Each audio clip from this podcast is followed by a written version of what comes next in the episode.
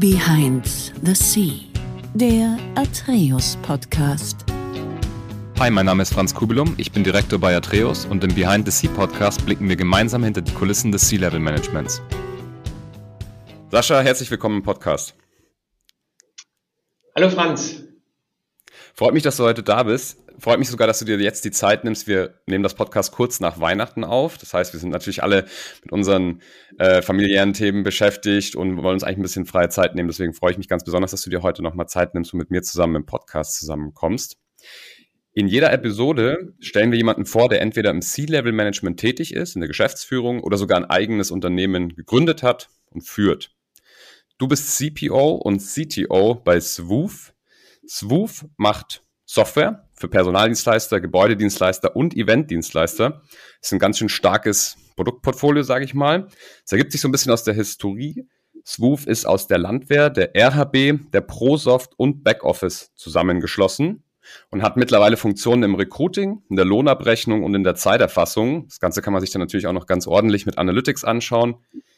Das ist ein sehr starkes auch Funktionsportfolio, sage ich mal. Da werden wir gleich noch mal ein bisschen drauf eingehen. Wie gesagt, du bist ja CPO und CTO, das heißt, es ist natürlich genau dein Sweet Spot. Wenn man natürlich als Kunde jetzt vielleicht nochmal als Swoof, um ein bisschen den Rahmen zu stecken, nach diesen Funktionen sucht, sucht man in der Regel nach einer digitalen Homebase für diese Sachen. Das heißt, Swoof bietet natürlich allen Kunden auch die Möglichkeit, in einem zentralen Ort dieses Thema abzubilden und somit die Prozesse, die rund um diese Funktionen und auch um diese Produkte herum ablaufen, ein digitales Zuhause zu geben, sage ich jetzt einfach mal. Mittlerweile habt ihr sieben Standorte bei Swoof, ihr seid in drei Ländern unterwegs, habt über 300 Mitarbeiter und ja, über 3000 Kunden, was schon sehr, sehr stark ist und ein bisschen danach schreit, dass ihr wahrscheinlich Marktführer seid. Sascha, seid ihr Marktführer in dem Bereich? Ja, wir sind tatsächlich europäischer Marktführer ähm, für den Bereich Software, Backoffice-Software, ERP-Software für Arbeitnehmerüberlassung. Unter anderem dann auch Gebäudedienstleistungen und Event, wie du es gesagt hast. Und super, also das ist, du könntest bei uns im Marketing auch anfangen, richtig toll alles aufgeführt. Klasse. ja, ich wollte gerade eben noch fragen, äh, habe ich einen, kriege ich bei euch einen, einen Marketing- oder einen Sales-Job oder war das der schlechteste Swoof-Pitch? Aber gut, dann ist es in Ordnung. Sehr klasse. Also ich stelle mir das sehr, sehr cool vor. Wenn man jetzt mal so auf die Funktionen schaut, ist wahrscheinlich sowas wie der Hire-to-Retire-Prozess sehr interessant, ne? von der Bedarfsanalyse, wen brauche ich, was für, was für Menschen brauche ich in meinem Unternehmen in diesen, in diesen Sektoren, bis hin zur Lohnabrechnung und dann vielleicht sogar bis hin, und das hoffen wir ja nicht, dass die Mitarbeiter irgendwann mal das Unternehmen verlassen, ähm, die digitale Ablage dann dorthin. Sehr, sehr spannendes Feld. Prozessdigitalisierung ist natürlich spezi auch speziell in Deutschland nochmal ein sehr, sehr interessantes Thema. Jetzt haben wir gerade schon gehört, das ist ein Zusammenschluss aus insgesamt vier Firmen, die sind jetzt nicht alle zeitgleich zusammengekommen, aber 2021 war das ganze Thema dann abgeschlossen und 2021 bist auch du dazu gekommen. Stimmt das? Musstest du dich dann auch ein bisschen so um die Integration kümmern? Das stelle ich mir natürlich als Technology und Product Officer sehr, sehr schwierig vor, wenn ich da vier verschiedene Software zusammenkommen oder wie, wie liefen das damals ab? Genau, also die, der Hintergrund ist auch, dass wir von der Vision her, und das ist einer der Gründe, warum ich auch gewechselt bin, weil das für mich eben total wichtig ist, ähm, wir haben als Vision, dass wir die Welt der Arbeit besser machen möchten. Und äh, gerade im Bereich der Arbeitnehmerüberlassung, das sind dann eben Firmen, die äh, ja übergangsweise Mitarbeiter vermitteln, ähm, zum Beispiel bei anderen Firmen, die halt mal kurz eine Spitze haben. Und der Ruf ist eben auch jetzt nicht immer der beste für diese Branche. Und ähm, unsere Vision ist, dass wir die Welt der Arbeit verbessern. Und ich meine, wenn du jetzt gerade in den Blue Collar, also das sind die mit, mit Blauhemden oder mit Blaumännern, ähm, das sind oft Menschen, wo, wo es nicht so toll haben im Leben, ne? die einfach nicht auf der Sonnenseite sind, wo, wenn der Kühlschrank Mitte des Monats kaputt geht, echt ein Problem haben. Mhm. Und, ähm, und unsere Software hilft eben nicht nur unseren Kunden, die Firmen, die das quasi vermitteln, ähm, sondern die helfen eben auch den Mitarbeitern, wie du es gesagt hast, mit, dass die pünktlich den Lohn kriegen zum Beispiel oder dass die überhaupt auch äh, Jobs bekommen. Ja? Also dass das gut vermittelt wird und natürlich, dass die Compliance, also die Gesetze eingehalten werden. Und das war einer der Gründe, warum ich gesagt habe, hey, das sind super spannende Herausforderungen. Und die andere war, also das, das eine von, von der Art und Weise, was hinten dran steht und das andere, wie du auch sagst, ja, es waren verschiedene Produkte, verschiedene Mentalitäten auch der Firmen, die zusammengeschlossen wurden, weil das sind alles mittelständische Unternehmen. Und das Einzige, wo ich dich leicht korrigieren muss, ist, das ist noch nicht das Ende, sondern das ist eigentlich erst der Anfang. Also wir planen weiter in Europa ähm, ja, äh, weiter zu wachsen. Ähm, wir haben so eine Buy, Build, Innovate Strategie. Mhm. Und das ist eben das Spannende, weil es ist nie abgeschlossen und man führt eben die unterschiedlichen Technologien zu einem tollen Produkt zusammen. Man führt aber auch die unterschiedlichen Mentalitäten zusammen. Und ich hatte vor meiner Zeit bei Zwuf, bei SAP und äh, Prevero und Unit 4 die Möglichkeit, das mehrfach äh, zu machen und darum auch die CPCTO-Rolle, also CPTO, äh, Produkt und Technologie, weil ich halt einfach äh, gelernt habe, dass es total gut zusammenpasst und mir auch total liegt. Und das war das Spannende und auch der Grund, warum ich mich für, für ZUF damals entschieden habe. Eine coole Mission, eine coole Vision und aber auch eine Herausforderung, ähm, weil das eben ja äh, nicht so einfach ist. Und das war damals auch die Entscheidung von äh, Lea, also das ist ähm, der, der Private Equity, der hinter uns steht, ähm, dass man eben das wirklich groß machen kann und dass man da wirklich was bewegen kann. Und das hat mich total gereizt und äh, ja, also eine kleine Herausforderung, das wäre nichts gewesen sondern da geht's wirklich, das ist eine sehr große Herausforderung, aber ähm, ja, also bisher habe ich das nicht bereut, vor allem auch wegen den Leuten, ähm, die in einem Management-Team, aber vor allem natürlich auch in der Firma unterwegs sind. Kommen wir nachher bestimmt nochmal drauf, weil das einer der Absolut. aus meiner Sicht. Aber ja, wir haben noch viel vor. Absolut. Sehr, sehr cool. Da freue ich mich natürlich drauf. Du hast gerade gesagt, Mentalität muss man zusammenführen, Technologie, Produkt muss man zusammenführen. Was würdest du sagen, ist schwieriger? Erst die technologische Seite oder die, die menschliche Seite sozusagen? Ähm, schwieriger ist vielleicht das falsche Wort. Ich glaube, es sind andere Herausforderungen. Mhm. Ähm, wir haben zum Beispiel bei uns so, dass äh, ist es so, dass ein, ein Teil, wenn man gerade in unterschiedlichen Ländern aktiv ist, hast du teilweise auch unterschiedliche gesetzliche Anforderungen, weil eben gerade Beispiel Arbeitnehmerüberlassung komplett unterschiedlich läuft. Da musst du vielleicht gar nicht alles sofort oder äh, zeitnah zusammenführen. Da kannst du dann, also wir arbeiten mit einem Strangler-Ansatz, also sukzessive oder schrittweise quasi die Technologie anpassen. Ähm, das sind einfach andere Herausforderungen, während ähm, Ähnliche gilt eigentlich bei den, bei den Persönlichkeiten oder bei der ähm, Art und Weise, wie die Firmen arbeiten. Auch hier gibt es unterschiedliche Möglichkeiten. Ich glaube, wichtig ist, dass man das eben äh, Schritt für Schritt macht in der Geschwindigkeit, was die Organisation, was die Technologie verkraftet. Daher würde ich jetzt nicht sagen, das eine ist schwerer oder leichter. Es ist einfach nur anders. Ich glaube, was das Entscheidende daran ist, ist, dass beides wichtig ist und berücksichtigt werden muss, weil ähm, Technologie funktioniert nur mit den Menschen äh, hinten dran, die das auch entwickeln, instand halten, bereitstellen für die für die Kunden. Und ich glaube, man, man muss auf beides äh, Wert legen. Und das ist, das ist, glaube ich, das Entscheidende, auch die Balance hier zu finden. Mhm. Absolut richtig. Ja, Technologie funktioniert nur mit dem Menschen. Das ist, das ist richtig. Da bist du ja so ein bisschen auch als Chief Product und Technology Officer so mitverantwortlich für die Roadmap, auch für die Innovation, dass sie das Produkte natürlich einerseits weitertreibt, aber auf der anderen Seite läuft man ja auch immer so einen schmalen Grad zwischen, wie viel Innovation kann ich bringen Andererseits muss ich natürlich nutzerorientierte Software machen, die die Leute dann auch noch benutzen. Ich mache immer so ein bisschen das Beispiel mit dem iPhone. Die Leute sagen immer, ja gut, da ändert sich nicht so viel daran. Aber wenn man denen jetzt mit jedem Software-Update und jedem neuen iPhone ein komplett neues, ja, ein komplett neues Chassis und ein komplett neues Betriebssystem geben würde, dann würden die Leute ja auch ausflippen.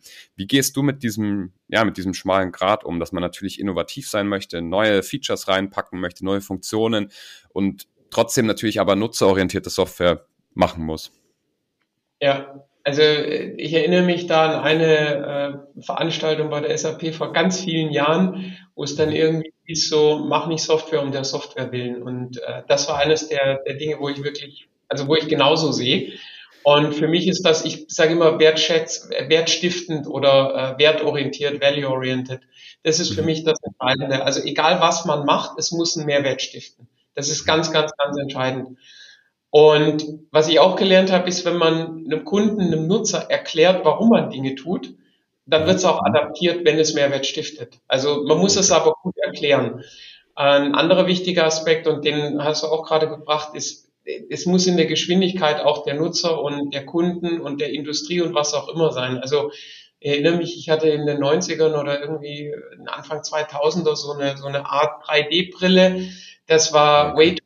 Also das war damals, das war gar nicht so schlecht, aber das hat nicht funktioniert, weil das irgendwie 15 Jahre vor oder 20 Jahre jetzt vor dem Trend war. Und so ist es eben auch bei der Software. Es geht nicht um einzelne Funktionen, sondern ich glaube, es ist wichtig, dass der Wert, der durch die, durch die Erfahrung mit der Software, aber auch durch die zur Verfügungstellung der damit verbundenen Funktionen zusammenhängt. Also das ist ganz wichtig, dass man den Leuten erklärt, hey, das und das machen wir. Und dann, wenn es wertorientiert, nachhaltig ist, dann in der Regel wird es auch gut angenommen. Aber äh, man wird jetzt nicht hier irgendwie eine komplette KI und Chatbot, äh, GPT, was auch immer, äh, hinbekommen, wenn jemand einfach sagt, hey, er hat da gar keine Lust drauf. Also man muss das auch berücksichtigen und dann muss man die Balance finden. Auf der anderen Seite, wenn es Mehrwert stiftet und funktioniert, wird sich nachhaltig durchsetzen. Und da muss der halt dann versuchen, so ein bisschen auch die Balance zu finden, ähm, auch für die Softwarelösung aber was ich auch gelernt habe, ist, dass, wie gesagt, wenn man es den Leuten erklärt, äh, es gibt wenige, die sagen, nee, will ich komplett überhaupt nicht, sondern das sind dann irgendwie nur ein paar Prozent. Die meisten sind offen, wenn, wenn man es versteht, wieso, weshalb, warum. Mhm. Äh, und wenn es funktioniert. Und am Ende vom Tag, wenn es funktioniert und einen Vorteil für die Leute bringt, dann nutzen sie es auch. Absolut. Ja, sehr, sehr cool. Jetzt hat man schon so ein bisschen so einen Eindruck gekriegt, was äh, dir so durch den Kopf geht, äh, jeden Tag als Chief Product and Technology Officer. Die Leute, die hier zuhören, sind in der Regel auch entweder Kollegen oder Kolleginnen, also auch Leute, die im C-Level tätig sind, oder aber auch Leute, die da mal hinkommen wollen und sich einfach dafür interessieren, wie ticken die Leute, die C-Level Manager oder Managerin sind. Jetzt kannst du uns mal durch so einen typischen, gibt es wahrscheinlich nicht unbedingt einen typischen, aber so einen typischen Tag, Wochentag bei dir durchführen. Wann fängt der an? Wann hört der auf? Was hast du da so auf der Agenda? Einfach mal von morgens bis abends durchführen. Gut, also äh, mein Tag fängt so zwischen vier und fünf an. Ähm, ich bin okay. Early Bird, klassischer Early Bird und ähm, auch so, bei mir ist es so, wenn ich dann aufstehe, dann gehe ich als erstes in Sport, ähm, weil okay Früher war ich später immer im Sport. Es hat sich dann immer nach mehr früh verlagert. Hintergrund ist, äh, hilft mir mehr, es durchzuziehen, weil morgens hinterfrage ich das nicht. Es ist mein Rhythmus. Und ähm, für mich, das ist das Wichtigste eigentlich am Tag. Die ersten zwei Stunden bleibt das Handy aus. Also ich gehe dann in, ins mhm. Studio und das Handy bleibt aus. Das ist Me-Time. Also ersten anderthalb, zwei Stunden wirklich nur für mich. Da mache ich dann, da hole ich dann die Energie auch so ein bisschen, die ich brauche. Ähm, und dann irgendwann geht's los mit, äh, mit E-Mails und ähnlichem und ich versuche Regelmeetings frühestens ab acht äh, zu machen, eher ein okay. bisschen später. Und, ähm, und bei mir ist es so, dass man Arbeit, also ich habe viele, also ich arbeite sehr viel mit Menschen. Es ist ja ganz, ganz, ganz stark eigentlich der Austausch mit Menschen. Und ich steuere das stark auch die Verfügbarkeit und alles über meinen Kalender, das heißt über Termine. Das heißt, der ist immer ziemlich stark ausgebucht. Ähm, heißt aber auch, dass es für mich dann so quasi die natürliche Kapazität. Hab dann auch in den Kalendern, ich versuche ich schaffe es nicht immer 45 Minuten Meetings, das mhm. äh, kommt jetzt immer mehr und mehr. Was ich nicht mag, sind 30 Minuten Meetings, weil die funktionieren nicht. Ähm, kommt aber leider auch noch so häufig vor. Und ähm, ja, und ich habe dann eben viele Regeltermine und auch die, die Ad-Hoc-Sachen laufen eigentlich bei mir hauptsächlich über Termine, gerade jetzt durch das, dass wir viele Standorte haben und die schon seit bestimmt zehn Jahren Remote-Arbeit mit verteilten Teams, ist es eigentlich auch jetzt mit Corona nicht wirklich ein ganz großer Unterschied. Die menschlichen Interaktionen sind ein bisschen weniger geworden. Es wird jetzt zum Glück wieder mehr, aber ähm, ich arbeite eben ganz stark über Meetings, ähm, Abstimmung äh, mit den Kollegen und dann also sehr vielfältige Termine, habe dann auch noch für mich ein paar Blocker drin, also ein paar Termine, wo ich nicht schieb, einfach okay. um, um mein Schedule zu halten und versuche dann zwischen sechs und sieben abends das ist dann so der, der Schlussstrich und dann eben auch zu sagen, okay, und dann ist rum. Mhm. Und äh, das ist so ein typischer Tag. Also und die, die Termine okay. sind vielfältig, aber ich versuche es über meinen Kalender zu strukturieren. Und ähm, ja, und eben auch so diese ganz äh, klassischen Tipps, wo man oft hört, dass man jetzt nicht jede fünf Minuten E-Mails guckt, sondern wirklich eher dedizierte Zeiträume hat. Ähm, das hilft schon, um, um den Arbeitsalltag ein bisschen strukturierter zu gestalten. Mhm. Okay, sehr spannend. Versuchen wir mal Schritt für Schritt nochmal ein paar Sachen genauer zu hinterfragen. Also du stehst schon mal zwischen fünf und sechs auf. Es ist sehr, sehr früh, würde ich jetzt mal sagen. Klar, es geht natürlich immer noch früher. Es gibt ja so gerade in diesem ähm, Unternehmertum-Bereich äh, viele, ja auch online, ähm, sag ich mal, Bücher oder irgendwelche Influencer, die da so ein bisschen predigen, dass man sehr, sehr früh aufstehen soll. Hast du dich mal aktiv mit dem Thema beschäftigt oder warst du von schon immer einfach jemand, der früh aufgestanden ist und das war einfach so? Nee, ich habe, also es ist tatsächlich so, ich habe mich da auch damit beschäftigt, weil ich mhm. beschäftige mich mit ganz vielen Sachen, ne, weil es mich einfach mhm. interessiert. Vielleicht dann nicht, ich bin da nicht wissenschaftlich irgendwie, dass ich jetzt da was zitieren kann, aber ähm, es hat sich, bei mir hat sich tatsächlich so ergeben und ich habe es dann auch äh, ja, mich mehr und mehr damit beschäftigt. Und das ist toll, weil wenn man irgendwie in eine Richtung sich interessiert, äh, für mhm. egal was, und dann eben auch anfängt, äh, ja, Internetrecherche, Recherche generell mit Büchern zu machen, dann ist es auch total spannend und macht Spaß und fühlt sich auch gar nicht wie, wie Arbeit oder wie, wie mhm. irgendwie eine Last an, sondern im Gegenteil. Und bei mir ist das eben so gew geworden, dass es immer früher, also ich war früher dann auch irgendwie, war immer der Early Bird, aber so sechs, sieben Uhr war eigentlich das Normale. Und jetzt ist es mhm. eigentlich eher so zwischen vier und fünf. Und der Hintergrund ist aber, es hat sich für mich auch einfach so ergeben, dass ich, da habe ich meine Ruhe. Also wenn man dann äh, im Auto fährt, da ist halt kein Mensch unterwegs. Man hat seine Ruhe im Fitnessstudio. Man hat vielleicht, wenn man dann um sieben schon mit den E-Mails anfängt, da sind die anderen noch nicht so weit, da hat man noch ein bisschen in Ruhe Zeit, das aufzuarbeiten. Also es ist immer, es ist, glaube ich, über die letzten drei, vier, fünf Jahre immer früher geworden und vor allem auch durch Corona. Also das war jetzt nicht so von heute auf morgen und war schon immer so, sondern es hat sich gewandelt und so sind es einige Gewohnheiten, die auch durch Corona unter anderem sich, sich ähm, verändert haben.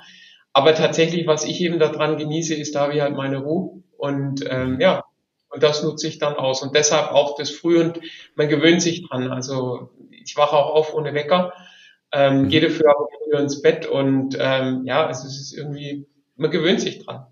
Ja. ja, das ist ein interessanter Punkt, weil man kann natürlich nicht äh, die Zeit betrügen, sage ich jetzt mal den Tag. Man muss ja dann wahrscheinlich auch einfach früher ins Bett gehen. Wie ja. viel, also wann gehst du denn ungefähr ins Bett? Also so zwischen neun und zehn versuche ich, wenn ich jetzt unterwegs okay. bin und mhm. Events habe, dann wird's äh, manchmal ein bisschen schwieriger. Und äh, ich sage jetzt mal zweimal in der Woche geht, aber ab dreimal, wenn es dann wirklich so bis zwölf eins wird, dann wird es ein bisschen schwieriger. Und sonst ich versuche immer so meine meine ja, sieben acht Stunden zu haben.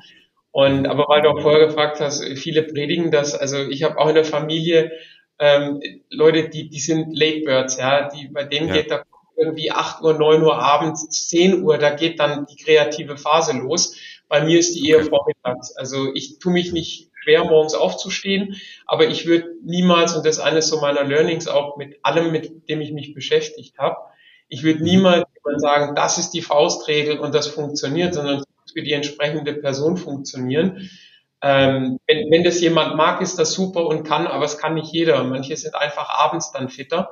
Und bei mir ist so ab sieben, acht, da ist dann die Kreativität einfach rum, da, da ist dann mhm. immer so also daher ja. jeder muss für sich selber dann auch gucken, wo man sich wohlfühlt, weil dann performt man auch am besten und wann man dann halt auch kreativ ist, gerade wenn man kreative Arbeit nachgeht.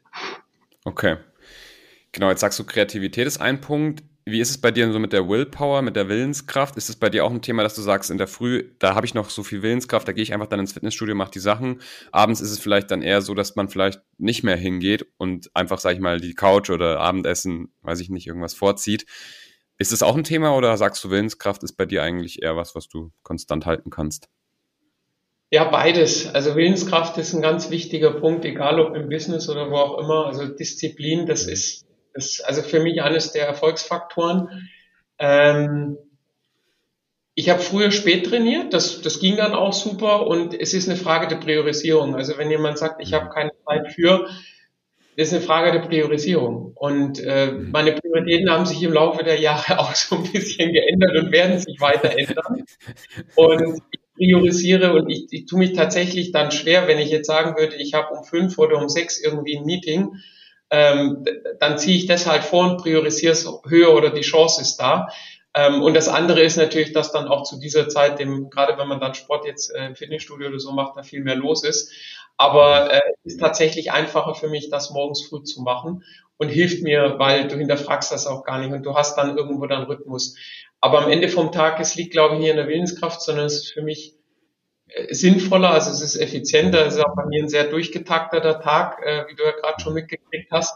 Aber für mich funktioniert das besser und äh, im Endeffekt am, am Ende geht's wirklich nur um die Priorisierung und ich habe da tatsächlich die Gefahr, wenn ich jetzt irgendwie einen Kollegen habe, dem ich nur wirklich weiterhelfen kann und der dann sagt, hey komm, hm, lass uns um 6 Uhr halt noch Call machen oder um 7 oder wann auch immer, dann mache ich den halt. Und da ist dann die Gefahr, dass dann diese, diese Zeit, äh, ja, oder dass ich es dann halt schieben würde. Und äh, auf der anderen Seite, ja, morgens um die Zeit, da, da bist einfach noch frisch und es funktioniert einfach für mich. Also ja, es ist so eine Mischung aus beiden, aber ich würde mich wirklich schwer tun, weil es kommt immer irgendwas oder oft irgendwas, wo man dann sagt, ja, da könnte man dann noch helfen und dann kann ich halt auch nicht Nein sagen. Und daher, also Couch ist jetzt weniger so das Problem bei mir, weil äh, ich mag es nicht ineffizient oder irgendwie nichts zu tun. Also selbst wenn ich auf der Couch bin, dann gucke ich auf YouTube dann irgendwie äh, oder ja. browse irgendwo, wo ich noch irgendwas Interessantes finde für mich. Also so dieses wirklich mhm. nur da sitzen und, und Braindead, also so gar nichts zu tun, das ist für mich. Aber ähm, der Sport gibt halt auch mega viel Energie. Also das, ich sage immer so nach dem da, da geht der ruhige Teil vom Tag los, weil da gebe ich es mir dann immer schon. ja.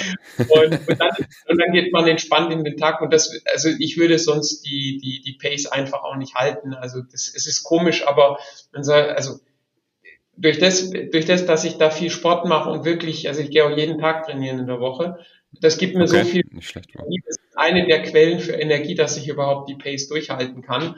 Und äh, also irgendwie ist komisch, aber mehr macht mehr. Also wenn man dann wirklich mhm. mehr macht, hat man auch mehr Energie, die man auch in der Firma äh, gerade mit der Brainpower geben kann, weil ich bin ja sonst den ganzen Tag, ich sitze ja und muss wirklich nur gedankliche Arbeit machen. Und da tut es einfach gut, auch einen körperlichen Ausgleich zu haben. Also ich denke, das ist auch ganz wichtig. Mhm. Sehr, sehr cool. Habe ich gleich noch eine Frage zum Sport. Vielleicht erstmal, weil du gesagt hast, ne, man macht sehr viel, man muss sich natürlich dann auch irgendwann mal erholen. Priorisierst du gerade in so Zeiten, wo du sagst, du schaffst es nicht, früh ins Bett zu gehen, priorisierst du dann den Schlaf oder deine Morgenroutine? Was ist sozusagen wichtiger, dass du noch die sieben, acht Stunden Schlaf kriegst oder dass du dann die Morgenroutine schaffst, noch bevor du quasi in die Arbeit kommst? Ja, das kommt drauf an. Also äh, eventuell dann kürzen. Also es gibt dann schon mal auch ein Red Day oder so, wo man dann sagt, wenn es nicht geht, dann geht's nicht. Aber äh, ich komme auch mal mit, äh, also zuerst wird erstmal der Schlaf ein, zweimal reduziert, ähm, aber es kommt dann immer auf das Maß an. Also das, aber meistens dann ein Teil von beidem und oder ich lege es dann halt wirklich so, dass ich dann die Zeit habe.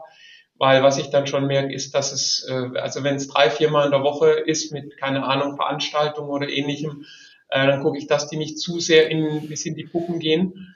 Ähm, und ansonsten organisiere ich es dann um. Ich meine, das ist dann einfach mein, meine Sache dann auch, wie ich damit klarkomme. Und ich kenne mich ja dann auch so ein bisschen und weiß, was geht und was nicht geht.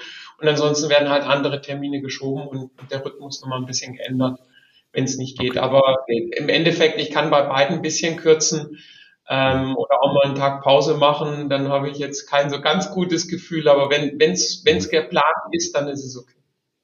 Ja, also du merkst es schon richtig, wenn dir das, wenn dir sozusagen die Morgenroutine oder die Routine abgeht. Das merkst du dann schon über den Tag auch. Ja, also äh, vor allem vom, vom Gewissen halt. Ich bin so ja. dieses schlechte Gewissen, wenn man sagt, man muss wieder ins Studio gehen ja. oder irgendwie wieder Sport machen, ist jetzt äh, Neujahr, ich weiß nicht, wenn die Folge ausgestrahlt wird, aber so ab 1.1. Mhm. Neujahrsvorsätze hat man erstmal das schlechte Gewissen nach der Weihnachtszeit und geht dann irgendwo hin und man sagt ja so nach, ich glaube, 21 Tagen ist es eine Routine und bei mir ist es genau umgekehrt. Ich habe ein schlechtes Gewissen, wenn ich es nicht mache. Ähm, mhm. geht alles, aber es muss geplant sein. Und für mich ist dann schon, also ich merke, wenn ich einen wirklich harten Tag habe mit einem, mit einem Workshop oder ähnlichem, da tue ich mich einfach erheblich leichter, wenn ich morgens wirklich schon Sport gemacht habe. Also das ist für mich ein ganz mhm. wichtiger Punkt. Okay. Du hast jetzt vorher gesagt, das hat sich so nach und nach immer früher geschoben sozusagen. Du hast auch wahrscheinlich erstmal mit 6 Uhr oder so dann halt irgendwie Sport vor der Arbeit angefangen, dann hat sich immer früher geschoben, weil du gemerkt hast, dass es sehr cool ist für dich. Viele Leute, glaube ich, probieren auch eine Morgenroutine zu finden für sich und die gehen dann richtig kalt rein und sagen, jawohl, ab morgen stehe ich um 4.30 Uhr auf, dann gehe ich zum Sport, dann meditiere ich, dann frühstücke ich und dann gehe ich in die Arbeit oder irgendwie so und dann bricht das ganze Konstrukt wahrscheinlich irgendwie halt einfach dann zusammen. Hast du da irgendwelche Tipps? Vielleicht ist es ja sogar sowas wie das eben graduell zu machen oder so. Also mein Tipp, im, im, egal was man macht, ich bin auch von der Ernährung her vegan. Das hat sich bei, mich, bei mir aber auch so hinentwickelt. Das war jetzt nicht, dass ich mhm. aufstand und gesagt habe, ich stehe jetzt 4.30 Uhr auf, ähm, mache dann hier noch meine, keine Ahnung, zwölf Stunden Arbeit und äh, ernähre mich dahin nebendran nur vegan und bilde mich in der Freizeit weiter oder was auch immer. Nee, sondern das entwickelt sich und es muss einem Spaß machen. Also das ist das Wichtige. Mhm. Und äh, warum erwähne ich jetzt das mit der Ernährung? Ähm, weil gerade für mich war das auch so ein bisschen eine Herausforderung. Ich habe früher sehr viel Fleisch gegessen und äh, ich, ich komme jetzt auch nicht, weil irgendwie ich hier alles besser weiß als alle anderen, sondern ich hatte dann auch massives Übergewicht, habe massiv abgenommen, weil es einfach gesundheitlich mir irgendwann die Erkenntnis kam, mhm. ey, äh, ist nicht gut. Und äh, bin dann sukzessive runtergegangen. Also ich hatte da auch nicht jetzt irgendwie, dass ich da das immer richtig gemacht habe. Und was für mich geholfen hat, ist, ich hatte dann einen äh, oder durch, wenn man ein einschneidendes Erlebnis hat oder ähnliches, und das war bei mir eben auch eine, eine persönliche, ähm, persönliches Erlebnis mit dem Todesfall und äh, wo ich dann gemerkt habe, für mich, ich bin krank und ich muss was ändern. Und das war eben der Punkt, wo ich dann gesagt habe, ich habe massiv abgenommen und habe gemerkt, das war nicht so gesund, so im Nachhinein. Und okay. habe dann aber so sukzessive auch mich mehr mit Ernährung beschäftigt. Und was ich jetzt eben bin oder wo ich jetzt eben auch bin und wenn ich auch viel mit, mit Freunden, das mache ich auch gerne nicht nur im Unternehmen, sondern eben auch im Freundeskreis. Ich helfe einfach gerne Leuten und, und teile einfach gerne und sehe ähm, oder mich freut es, wenn ich einen Impact haben kann. Und mhm. eines der Sachen, ähm, um jetzt deine Frage letztendlich zu beantworten, eine der Sachen, wo ich immer sage, ist, mach schrittweise. Also wenn jetzt zum Beispiel, wenn du Fleischesser bist und sagst, hey, dir schmeckt Fleisch total gut, aber irgendwie, hm, weiß nicht, dann sag ich, ja, mach mal einen Tag in der Woche ohne Fleisch, ne? Oder äh, einen Tag ohne Alkohol oder was auch immer. Ja, ich habe früher auch irgendwie eine Schachtel am Tag geraucht, vor vielen, vielen Jahren. Ich habe auch irgendwann aufgehört. Ähm, da war es übrigens so, da musste ich sofort aufhören. Also da stimmt das Pattern äh, nicht, aber ansonsten, egal was man versucht, einzelne Sachen. Also wenn man jetzt das Rauchen nimmt, das Rauchen aufhören, aber dann nicht irgendwie noch gleichzeitig die Ernährung und 15 andere Sachen, das ist zu viel und das hält man nicht durch. Und oftmals merkt man, wenn man sich dann so langsam rantastet, so schlimm ist es gar nicht, ja. Und hey, dann ein Tag in der Woche, und ich erinnere mich noch an einen Bekannten, wo ich das vor, glaube ich, ein Jahr ich gesagt habe, ja, deine Ernährung ist ja so bewundernswert und bla bla bla und alles. Und ich könnte das nie und ich so, probiere einmal in der Woche ohne Fleisch. Und äh, ich glaube, die, die äh, Familie, wo das jetzt macht, die sind jetzt, glaube ich, nur einmal in der Woche Fleisch, dafür aber höherwertiges. Und dann ist das super. Und, und genau so ist es, also muss schrittweise passieren.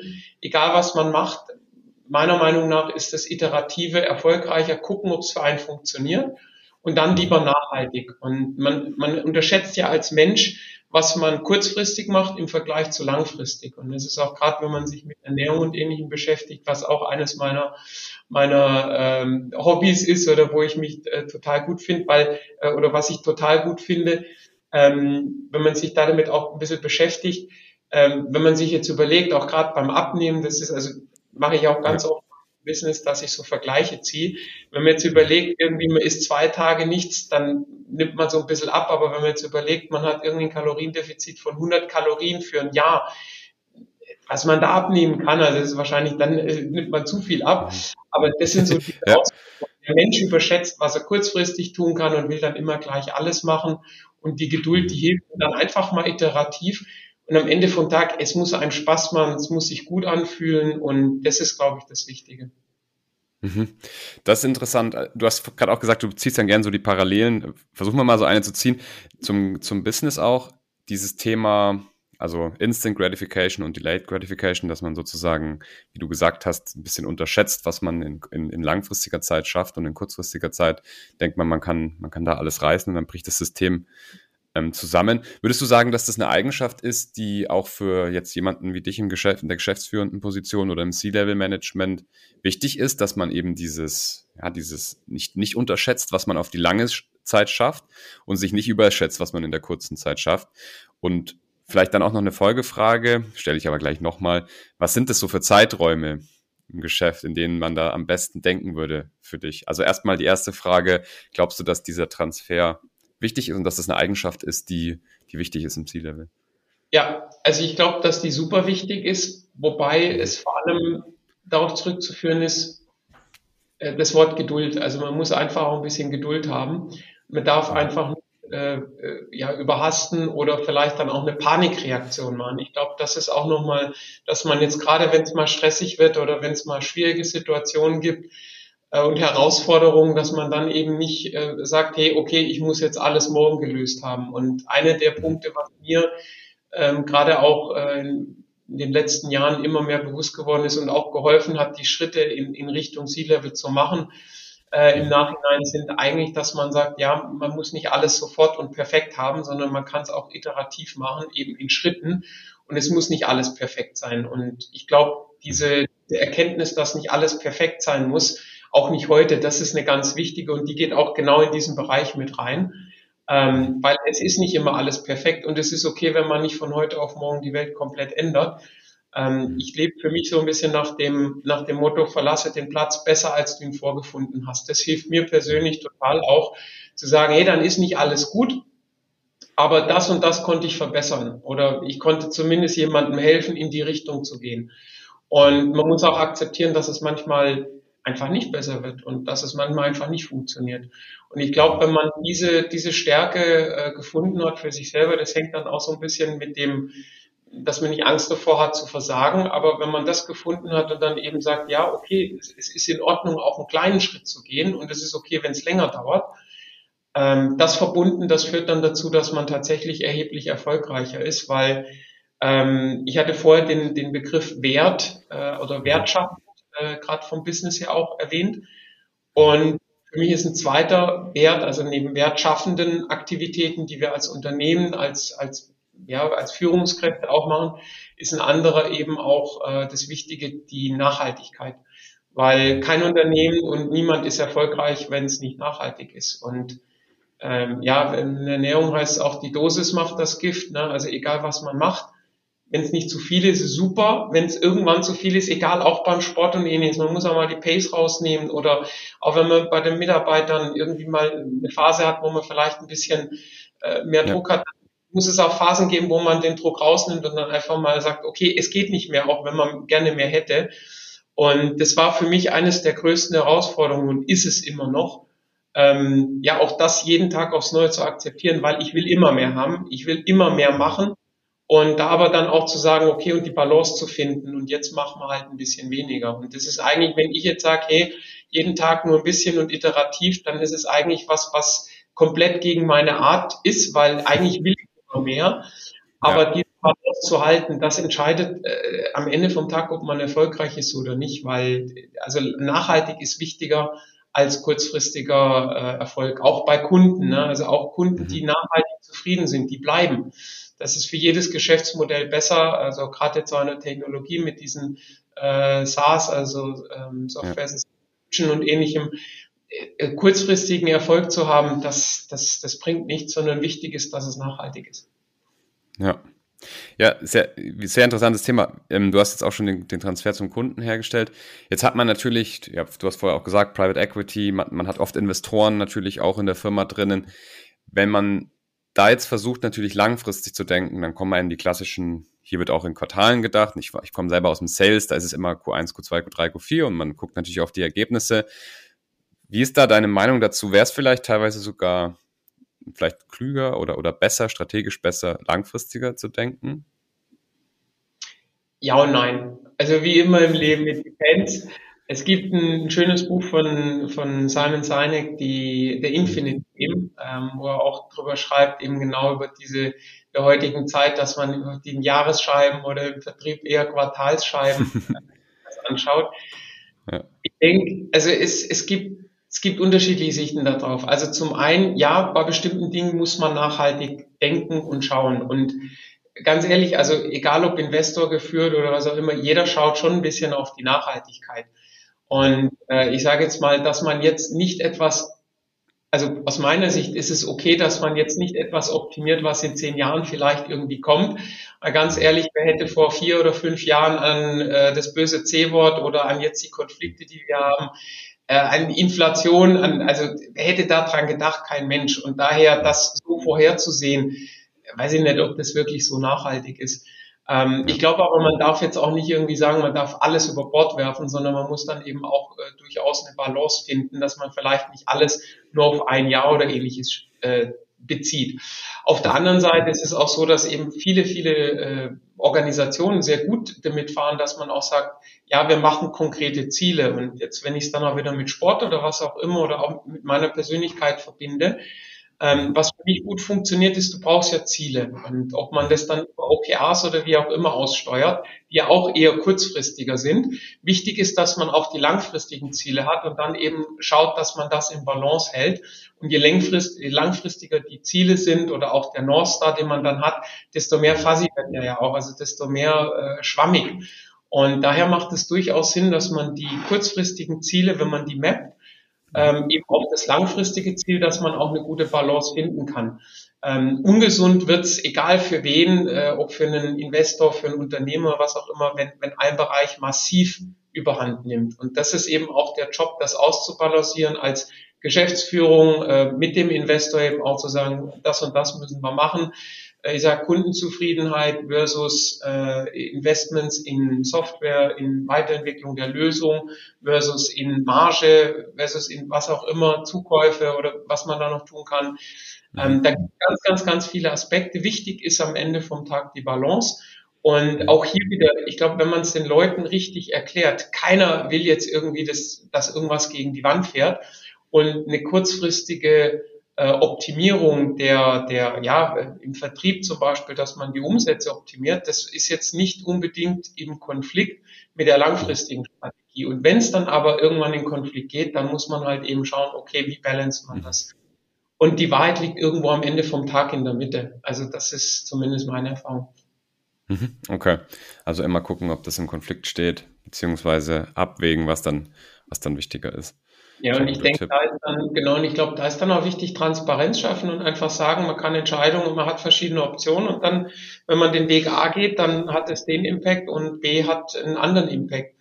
Und äh, das ist dann auch nochmal, was ist der Impact? Impact ist zukunftsbezogen. Da muss ich dann auch nochmal sagen, was, also das ist ja dann meine Sicht oder die Sicht von Kollegen oder wem auch immer. Man weiß es ja gar nicht, ob das dann wirklich so kommt. Da muss man dann auch immer aufpassen, dass man sich nicht äh, irgendwie in die, in die äh, Falle äh, selber in die Falle tappt und sagt, hey, ich bin ein so dieser Knower, also ich bin der, der alles weiß, ähm, sondern eigentlich sind wir ja eher Learner, also wir lernen eher. Und man weiß ja gar nicht, was wirklich der Impact ist oder was, wie sich es dann wirklich verhält. Und ich habe auch schon gelernt, dass bei einigen Entscheidungen, wo ich dachte, boah, die gehen jetzt in die Richtung, in ganz andere Richtung gehen. Also daher, äh, die Welt ist nicht schwarz-weiß und es gibt so viele Unbekannte, die wir da haben, wie sich Dinge entwickeln. Ähm, von daher würde ich mal sagen, also es ist dieses, es gibt auch nicht dieses, wir, wir optimieren uns mal kurzfristig hier oder da, sondern meistens haben die Leute ja auch was, was sie sich überlegen. Und daher ja, es ist nicht schwarz-weiß, es gibt auch viele, viele Graustufen. Mhm. Okay, sehr, sehr interessanter Tipp, sehr interessante ähm, Ansicht auch. Jetzt haben wir so ein bisschen gesehen, du hast auch vorhin schon gesagt, dass du mit dem Sport kam dann erst so ein bisschen, da hattest du so ein bisschen so einen Mindshift.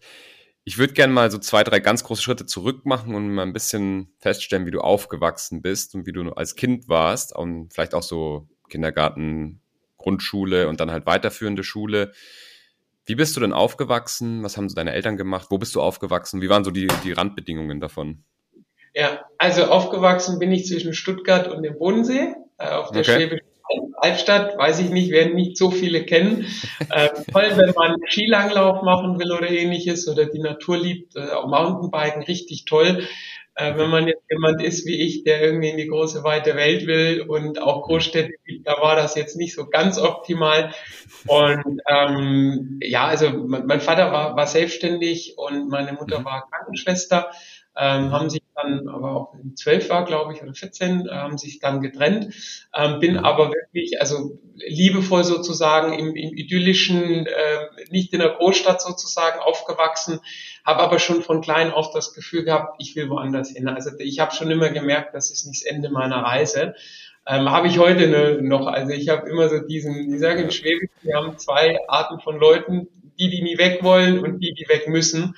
Und für mich war das immer, ich habe diesen Drang, ich, ich muss immer irgendwo anders hin. Also egal wo ich war, ich hatte immer das Gefühl, mir hat es dann auch immer toll gefallen, wo ich war, aber ich wollte dann weiter.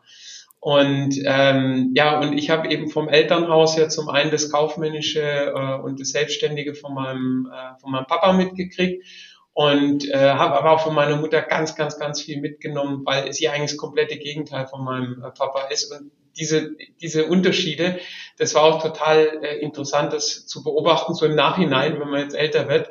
Und ich habe da ganz viel mitgenommen, zum Beispiel von meiner Mutter auch das Early Bird. Also das äh, kann ich dank ihr, ganz toll. Und ähm, ja, bin ganz normal okay. in der Schule, also Kindergarten, Schule ganz normal, ähm, habe dann eine Ausbildung gemacht, ähm, habe mich dann erst für eine also ich wollte erst nicht studieren, habe eine Ausbildung gemacht und gemerkt, boah, nee, da muss aber mehr kommen. äh, habe dann studiert, äh, erst in Albstadt und dann in Darmstadt, weil ich einfach in Darmstadt dann wollte ich mal woanders hin und einfach wissen, kann ich es auch dort. Habe das äh, sehr erfolgreich gemacht, also mit einem Top-Abschluss und ähm, ja und hatte dann irgendwie im Studium die Verbindung über einen Prof zur SAP, habe dann dort Praxissemester und ähnliches gemacht, äh, Bachelorarbeit oder Diplomarbeit seinerzeit noch und Masterthesis und bin dann bei der oder habe dann bei der SAP angefangen, zehn, zwölf Jahre, stark erstmal mhm. in der Softwareentwicklung, weil mich hat immer schon Technologie und eben auch äh, Betriebswirtschaft interessiert die, jetzt kommt wieder dieses Beispiel, ich fand es schon immer cool, Software zu machen, aber ich fand es immer doof, wenn es nur blinkt, sondern für mich war es wichtig, dass es einen Mehrwert stiftet. Das hat mir schon immer gefallen. Und wenn mhm. ich mich vorstelle, ich beschreibe mich immer so auch als Person mit zwei äh, Herzen, die in meiner Brust schlagen. Und das eine ist eben Technologie und das andere ist Produkt oder eben Mehrwert, Schrägstrich Business, was, was so das zweite Herz ist. Und ähm, habe dann bei der SAP angefangen über zwölf Jahre und vom Werdegang her äh, immer mehr Richtung Kunde gegangen. Ich wollte aber immer die Technologie verstehen. Ich war nie der beste Entwickler, aber mir hat es mega Spaß gemacht. Also ich entwickle auch hin, und wieder mal noch irgendwas oder tüftel mhm. rum. Ähm, aber ich fand das einfach total spannend und finde es total spannend. Auch jetzt mit KI ganz, ganz toll, was man da machen kann. Ähm, richtig coole Sachen. Und war dann zwölf Jahre bei der SAP und habe so nach zehn, elf Jahren dort so gemerkt, ist so also entweder willst du jetzt bei der SAP für immer bleiben und dann bist halt ein kleines Rädchen bei damals 80, 90.000 Mitarbeitern, da kannst nicht so viel bewegen oder willst du mehr bewegen? Und ähm, hatte dann die Möglichkeit nach äh, USA zu gehen. Und das habe ich mir dann überlegt und hey, jetzt machst du mal was anderes. Und dann hat der Business Case äh, sich seinerzeit leider zerschlagen und aus absolut sinnvollen mhm. Gründen, weil kein guter Business Case. Da wurde evaluiert und da haben wir gesagt, nee, machen wir nicht. Und also fand ich absolut in Ordnung. Dann war aber so mein Kopf so ein bisschen auf Wandel getrimmt und da kam just in diesem Moment ein, ein Headhunter und hat mich angesprochen und hey, da gibt's eine Product Manager Stelle in München. Und dann habe ich überlegt, gut, ob das nach Amerika geht oder nach Bayern aus Baden-Württemberg. Ausland ist Ausland, also kleiner Spaß am Rande und bin ich halt nach Bayern gegangen. Ja. Und das war super, also das war richtig toll. Prevero gewechselt, äh, 280 Personenunternehmen. Und die sind dann in diesem Moment äh, zusammengegangen oder aufgekauft worden von Unit 4. Und das war für mich eigentlich ein Glücksgriff, weil zum einen ich konnte halt wirklich mega gestalten bei einer kleineren Firma, hatte Leute, die sich massiv, also denen massiv auch vertrauen konnte und äh, dem Umfeld es einfach sehr gut funktioniert hat.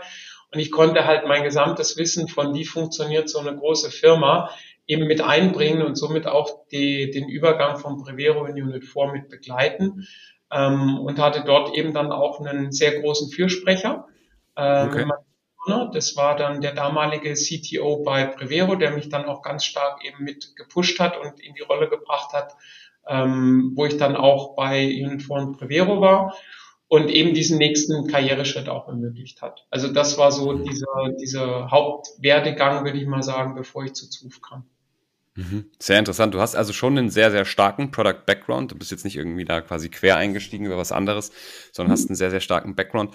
Hat man denn schon als Kind, also sag ich mal wirklich so in frühen Zügen gesehen, dass der Junge vielleicht mal, sag ich mal, in so die, in so eine C-Level-Position kommt, also irgendwie Leadership-Potenzial hat oder sowas in der Art? Hast, warst du da vielleicht in Vereinen oder hast einfach in, im Freundeskreis schon immer so ein bisschen bestimmt, wo gespielt wird, etc. Oder gab es da schon so Indizien?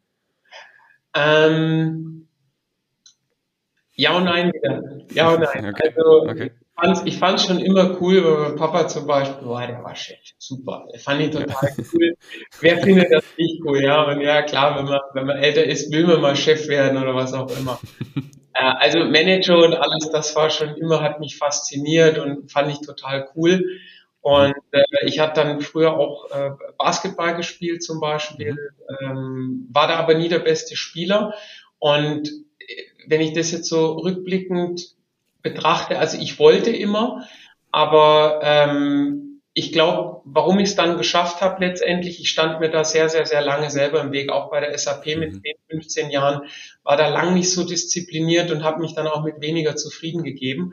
Mhm. Und ich glaube, was, was so den, die Änderung gegeben hat, also ich hatte schon immer diese, diese Möglichkeit, Leute zu inspirieren und zu führen und das, das habe ich immer geschafft. Was mir ganz stark gefehlt hat, war auch dann das, äh, ja, das Selbstbewusstsein beziehungsweise Ähm, Selbstbewusstsein in dem Sinne, dass man sagt, ähm, man akzeptiert, dass Dinge nicht perfekt sind. Und das ist für mich eines der Key-Erlebnisse, was ich hatte, wo, wo für mich eigentlich so ein erster Turnaround war, ähm, auch in die Richtung C-Level oder auch überhaupt ja, perspektivisch in die Richtung, Richtung gehen zu können. Das war äh, 2012, als ich in Indien war, mit der, also für die SAP. Wir hatten dort äh, einen Entwicklungsstandort. ich hatte dann dort ein Team und ich bin eben aufgewachsen in Deutschland, super strukturiert alles und auch sehr konservativ und alles toll und alles super und alles muss perfekt sein und mega Perfektionist, auch mega anstrengend. Mhm. Dann bin ich nach Indien gegangen und ich habe dort das, das Verkehrssystem, also wie die auf den Straßen sind, kannst mal ein YouTube-Video angucken, das ist Wahnsinn. Ja, ich kenne das, ja. Es ist Wahnsinn, es ist wirklich Wahnsinn. Aber was ich gelernt habe an, an dem, äh, bei dem ersten Indien-Trip, wo ich da ein paar Wochen war, ähm, das System in Indien, also es ist eine, eine Straße, die hat irgendwie 1,5 Spuren und da tummeln sich drei oder vier Autos parallel. Und was ich kapiert habe irgendwann, und da hat's Klick gemacht, ist mir wie Schuppen von den Augen gefallen. Da habe ich kapiert, unser System, dieses Perfektionismus, Perfektionismus, geregelte, bla bla bla, das ganze drumherum, das würde dort überhaupt nicht funktionieren. Das System dort funktioniert, weil wie Chaos wirkt. Ob es Chaos ist oder nicht, weiß ich nicht, aber es funktioniert. Und ja. ich habe dann für mich verstanden, oh, ich kann aus einer anderen Kultur total was mitnehmen und es funktioniert auch anders. Und ab dem Zeitpunkt, das war so ab 2012 die nächsten Jahre, wo ich dann angefangen habe, mich mehr und mehr eben auch zu öffnen. Und heute ist es eigentlich so, dass ich von jedem irgendwie versuche, das Positive mitzunehmen und zu lernen. Weil man können so viel lernen, e-, egal von welcher Kultur und alles. Und ich liebe es eben, wenn ich andere Menschen kennenlerne, zu verstehen, was für die funktioniert und das für mich mitzunehmen. Und das war so eine der, der Haupterkenntnisse. Es muss nicht alles perfekt sein. Und das war für mich im Werdegang der Wechsel, wo ich dann irgendwann gesagt habe, hey, und es dauerte Jahre noch, also es hat dann jetzt nochmal vier, fünf, sechs Jahre gedauert, bis ich dann gemerkt habe, es muss nicht alles perfekt sein. Ja. Und das auch vorher zu dieser Frage kurzfristig, langfristig. Es muss perfekt sein und manchmal hat man auch einen, einen Fehlschlag, aber ähm, man kann das Beste dann draus mitnehmen. Und diese Erfahrung hat mir eigentlich geholfen. Das ist, glaube ich, was man im C-Level auch durchaus braucht. Ähm, wenn mal Dinge schiefgehen, dann muss man halt dazu stehen, dann ist es halt so, dann macht man es nächstes Mal besser. Ja. Ähm, man, man kann aber so viel von, von jedem lernen, ob es ein Mitarbeiter ist, ob es, äh, keine Ahnung, äh, in einem anderen Land jemand ist. Und das hat mir eben ganz, ganz, ganz viel geholfen, auch für mich selber die Werte neu zu entwickeln, die ich habe, um ja, um, um nachhaltig auch erfolgreich zu sein mit dem Unternehmen. Und ich glaube, das ist eben wichtig, weil am Ende vom Tag, ob man erfolgreich im C-Level ist, entscheidet sich auch anhand der erfolgreichen Projekte, die man hat und äh, wie erfolgreich das Unternehmen ist. Mhm. Und ähm, das ist man nicht alleine, das, das ist man nur mit einem guten Team. Und äh, ja, und daher ist es eben auch wichtig, dass man da viel reinbringen kann und viel reingibt. Mhm. Das sind so auch so ganz wichtige Aspekte nochmal im C-Level, die man, cool. die man reinbringen kann und muss. Ja, sehr, sehr gut. Wir haben, glaube ich, jetzt schon sehr viel von dir gelernt. Einmal durch den Werdegang natürlich und auch durch die Themen, über die wir gesprochen haben.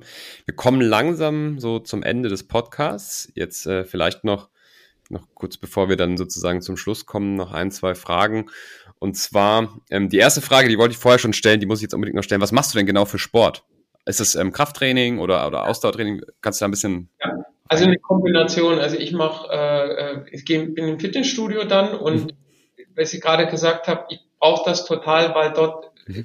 so viel Motivation von Leuten, die die dort einfach auch sind und, und die mhm. mich dann einfach motivieren. Und das ist auch dieses Vielfältige, was ich gerade gesagt habe. Dann nimm immer ja. gerne von Leuten. Nimm das mit, was, was ja. die machen. Ähm, ja. Und ich mache so eine Mischung, also so eine Mischung aus Ausdauersport und äh, Kraftsport und auch äh, Gewichttraining, mhm. mache dort ganz viel. Ähm, mhm. aber auch, also ganz verschiedene Sachen und bin da total begeistert drin. Cool. Okay, sehr gut. Das äh, habe ich mir gedacht, das könnte was sein, was sich dann auch die Zuhörer und Zuhörerinnen gefragt haben, was denn das für Sport ja. ist. Deswegen muss ich die Frage noch nachholen. Jetzt, ähm, genau, die zwei, eigentlich die zwei Fragen, die ich noch stellen wollte. Und zwar, du hast gesagt, du hast immer wieder deine Werte weiterentwickelt, du lernst auch ständig neu dazu, versuchst von anderen Kulturen zu lernen. Das ist alles sehr, sehr cool. Machst du das auch bewusst, dass du mal an deinen Werten arbeitest? Ist das was, was du bewusst machst oder ist das was, was einfach so im Hintergrund mit entsteht?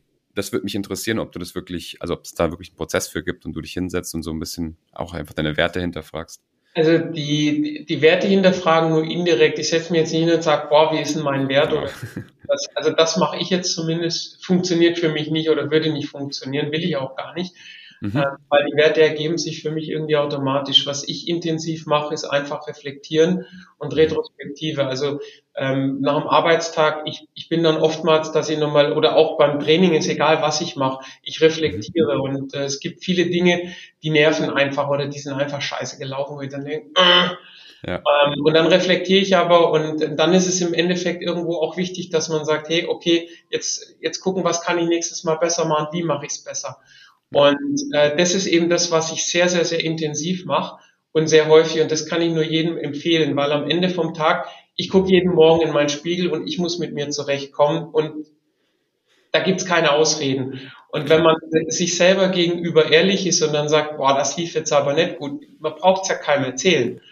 Aber sich selber muss man es einfach dann überlegen und wenn man in einer ähnlichen Situation ist, das, was man dann tun könnte. Und das funktioniert bei mir nicht immer, aber es funktioniert oft, dass ich dann aus Situationen lerne und besser mache. Und die Kunst ist auch nicht zu hart zu sich selber zu sein, selbst wenn man dann in einer Situation den gleichen Fehler nochmal macht, dann eben weiter reflektieren und irgendwann schafft man es. Denn wie beim Rauchen aufhören, wenn man es einmal probiert, kann man es schaffen. Wenn man es nicht schafft, dann nochmal probieren, dann hat man die Möglichkeit, beim zweiten Mal und irgendwann ist die Chance so hoch, dass man es dann auch schafft. Und, und so, so ist es auch für mich mit dem Handeln. Und durch dieses Hinterfragen und das offene Hinterfragen, also weil am Ende vom Tag ist es ja nur ich selber, mhm. äh, das hilft mir massiv. Also das ist wirklich ein, ein ganz wichtiger Aspekt.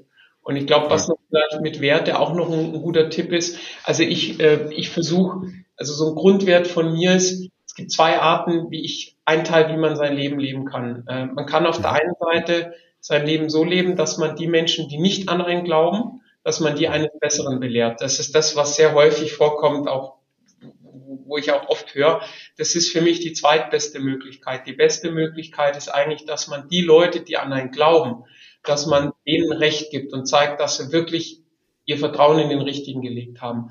Und das ist für mich eines der Grundkonstrukte, wo ich auch glaube, wo am nachhaltigsten ist und wo auch, wo man auch die Menschen am besten mitnimmt, wenn man einfach für die arbeitet und daraus Energie zieht, ähm, ja, die, die einfach an einen glauben. Und äh, das bringt mich dann eben auch zu dem, zu dem anderen Tipp noch, den ich noch unbedingt den Hörern mitgeben will.